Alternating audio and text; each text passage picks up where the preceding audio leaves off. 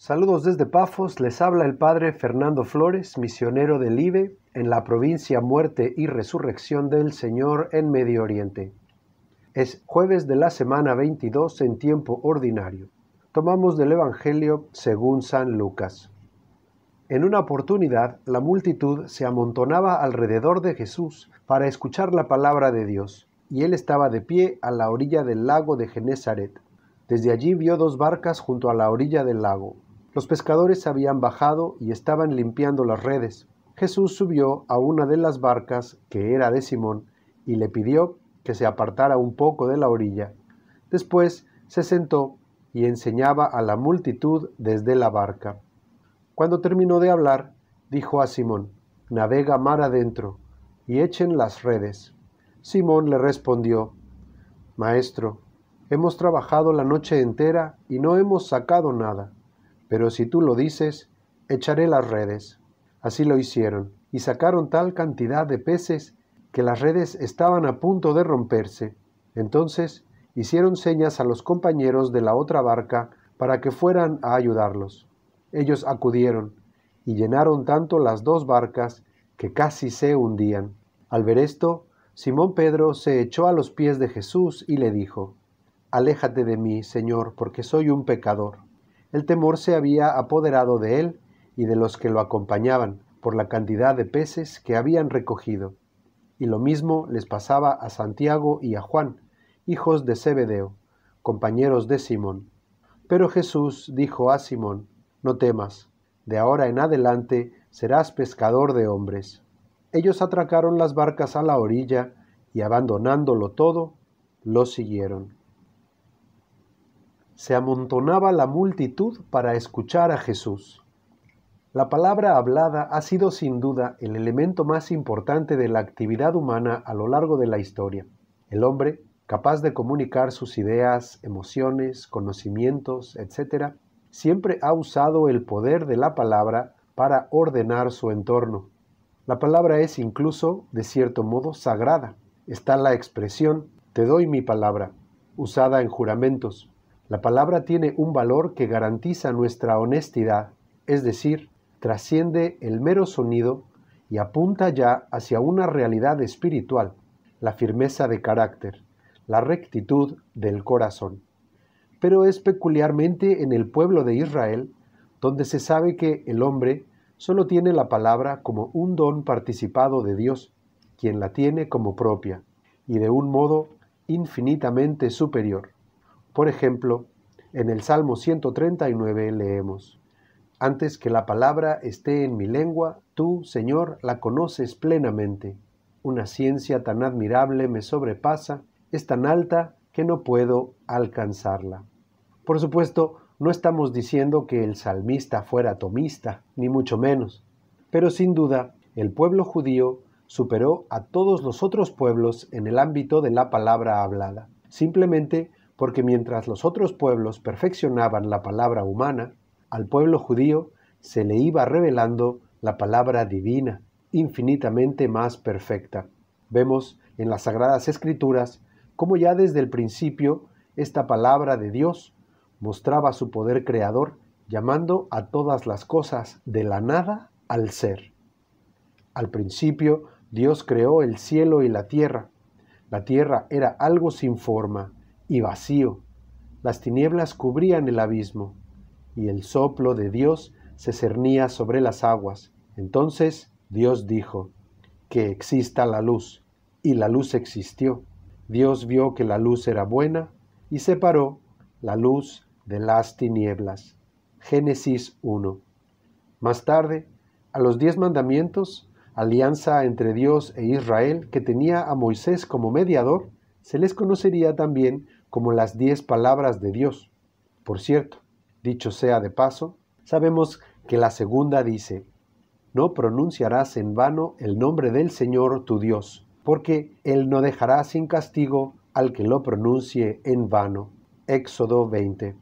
Y una de las implicaciones de este mandamiento, según la interpretación de la Santa Madre Iglesia, es precisamente que no debemos pronunciar malas palabras, pero no olvidemos que ya en el Antiguo Testamento el profeta Isaías después de tener una visión de Dios sentado en su trono y serafines exclamando Santo, Santo, Santo, no supo más que decir, ay de mí, estoy perdido, porque soy un hombre de labios impuros y habito en medio de un pueblo de labios impuros. Y mis ojos han visto al Rey, el Señor de los ejércitos. Isaías 6. ¿Estaría confesando el profeta que era un mal hablado, como el resto de la gente? Probablemente. Y hablando de profetas, vemos también en el Antiguo Testamento que Dios escogía hombres para que de modo misterioso transmitieran su palabra al pueblo judío, ya con enseñanzas, oráculos o predicciones, ya con amenazas y admoniciones. Por ejemplo, escuchamos al sucesor de Moisés decir, Acérquense y escuchen las palabras del Señor su Dios. En esto conocerán que el Dios viviente está entre ustedes, y en que Él expulsará delante de ustedes a los cananeos, hititas, gibitas, etc. Josué 3. Pero es con la llegada de la nueva y definitiva alianza en el Nuevo Testamento que aprendemos que la palabra de Dios no solo es infinitamente superior a la del hombre, sino que también es una persona divina. Nos dice San Juan en su prólogo, al principio era la palabra, y la palabra estaba junto a Dios, y la palabra era Dios. La palabra era la luz verdadera que ilumina a todo hombre, y más abajo, y la palabra se hizo carne y habitó entre nosotros, y nosotros hemos visto su gloria, la gloria que recibe del Padre como Hijo único, lleno de gracia y de verdad. Esa palabra o verbo, el logos único y perfecto de Dios Padre, es Dios Hijo, engendrado por toda la eternidad en la mente divina y que por obra del Espíritu Santo tomó carne en el seno de la Virgen María, asumiendo nuestra condición humana sin dejar de ser Dios. Por eso Cristo, Dios de Dios, luz de luz, puede decir cosas como estas. Yo les digo que aquí hay alguien más grande que el templo. Mateo 12:6. O el que ama a su padre o a su madre más que a mí, no es digno de mí, y el que ama a su hijo o a su hija más que a mí, no es digno de mí. Mateo 10:37. ¿Y qué tal? El Padre me ama porque yo doy mi vida para recobrarla. Nadie me la quita, sino que la doy por mí mismo. Tengo el poder de darla y de recobrarla. Juan 10, 18. ¿Quién puede hablar así sino Dios? Entonces, si la gente se amontonaba alrededor de Jesús, esto era porque la palabra de Dios les era predicada por la palabra misma. Dios le estaba hablando a su pueblo sin mediadores. Qué gran misterio. En Cristo, Dios misericordioso condesciende con nosotros, es decir, baja a nuestro nivel para enseñarnos su palabra, para que la aprendamos, participemos de ella, para que la llevemos en la boca y en el corazón, para que la pongamos en práctica con nuestras vidas, para poder comulgar en ella, para ser sus hermanos. Dice San Juan, queridos míos, desde ahora somos hijos de Dios, y lo que seremos no se nos ha manifestado todavía. Sabemos que cuando se manifieste seremos semejantes a Él porque lo veremos tal cual es. Primera carta de Juan 3. Seremos semejantes a Él, seremos uno con la palabra, seremos uno con Dios. Si esto no nos hubiera sido revelado, a nadie se le hubiera ocurrido, nadie se hubiera atrevido a decir semejante locura. Con todo esto, y disculpen la introducción tan larga, resulta intrigante cómo aquellos judíos del siglo I que no tenían muy claro quién era Jesús, se amontonaban a su alrededor para escucharlo, mientras que nosotros, cristianos del siglo XXI, que sabemos bien quién es Jesús, nos amontonamos, sí, pero en partidos de fútbol, conciertos y hasta eventos políticos. Si así buscáramos la palabra de Dios, otro gallo nos cantaría, y no el que le cantó a San Pedro. Me viene a la mente aquello del profeta, cuando tus palabras fueron halladas, Señor, yo las devoraba.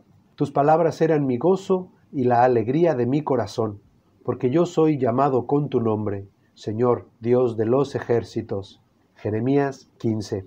Pero ojo, porque acá la culpa no es solo de la gente que, hiperestimulada con tanto entretenimiento e información, ya no se interesa en la palabra de Dios, sino también, muchas veces, la culpa es de quienes hemos sido encomendados con la responsabilidad de predicarla. Hay quienes tienen la extraña habilidad de hacer aburrida la palabra de Dios. Cristo es la palabra de Dios. Y la Iglesia Católica es la barca de Pedro desde donde por dos mil años ha sido predicada a todas las naciones. Por eso debe de ser predicada claramente, con fidelidad a la tradición heredada, con valentía, sin hacer concesiones con las ideologías de moda o espiritualidades sentimentalistas. Debe ser predicada por amor a Dios y a la humanidad. Esta palabra puede y quiere llevarnos mar adentro, lejos de este mundo cuya apariencia es pasajera, como dijera San Pablo. Quiere llevarnos hacia las aguas profundas de la vida espiritual seria que nos han dejado los santos, los padres y doctores de la Iglesia, practicando la virtud, la mortificación, la piedad. Para terminar, al ver la pesca milagrosa, Simón Pedro se echó a los pies de Jesús y le dijo, Aléjate de mí, Señor, porque soy un pecador. Reconoce que no es digno ¿Cuántas veces nosotros actuamos de manera similar? Pero, ¿quién es digno del amor de Dios? Más bien, con su gracia, debemos de decir exactamente lo contrario. Pecado, aléjate de mí, que soy de mi Señor. ¿Y qué dice Cristo? No temas, yo te haré santo. No, dice, no temas, yo te haré pescador de hombres. El que se ocupa de las cosas de Dios necesariamente se santifica. La santidad es un producto de la caridad. Ya escucho a nuestro Señor diciendo, no tiene tiempo para pecar quien conmigo se viene a pescar.